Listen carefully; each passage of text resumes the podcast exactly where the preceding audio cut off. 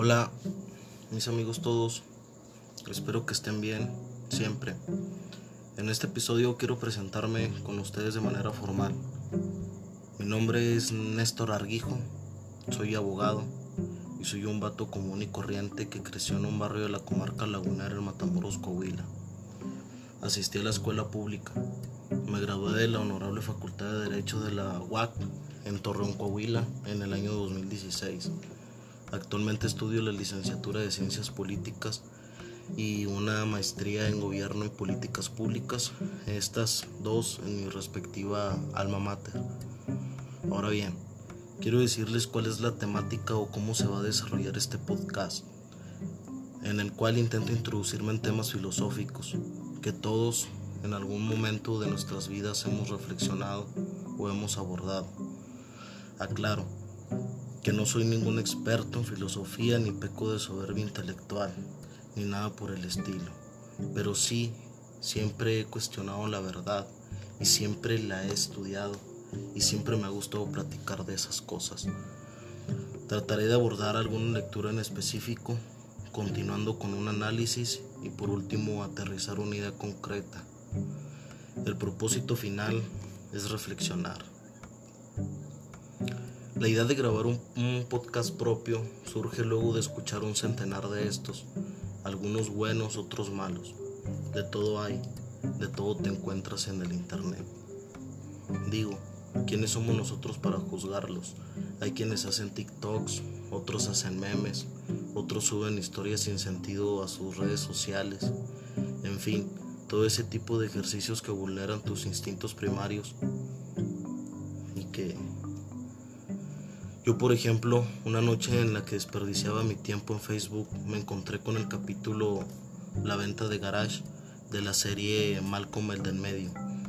En este capítulo Hal vuelve como Kid Carlo Magno, transmitiendo un programa de radio ilegalmente, donde aludía a estar dispuesto a revelar la verdad.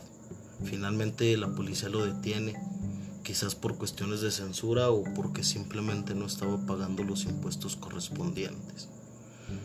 Pero en internet resulta que esto no es ilegal y dicen que casi no existe la censura. Así, viendo un capítulo de una serie de televisión, surge la idea de grabar un podcast.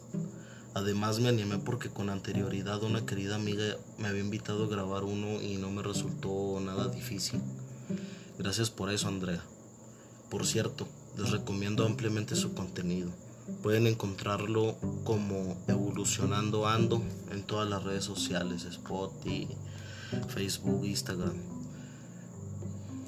Pero en fin, yo como ser humano que soy, queriendo expresar mis ideas, mis sentimientos, mis reflexiones, me convencí de que nada se pierde con escribir un guion y grabarlo.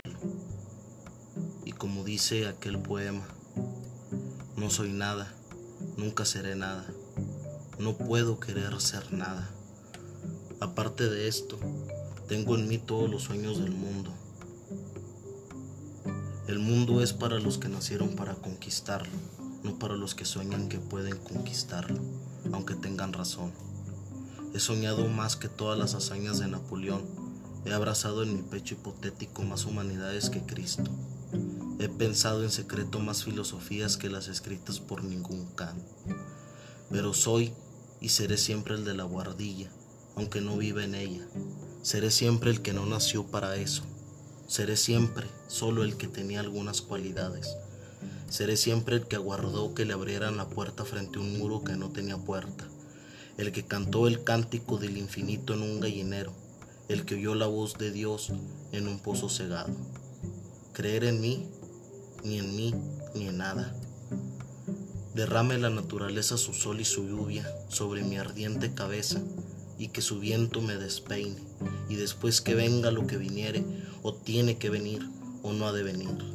Esclavos cardíacos de las estrellas, conquistamos al mundo antes de levantarnos de la cama.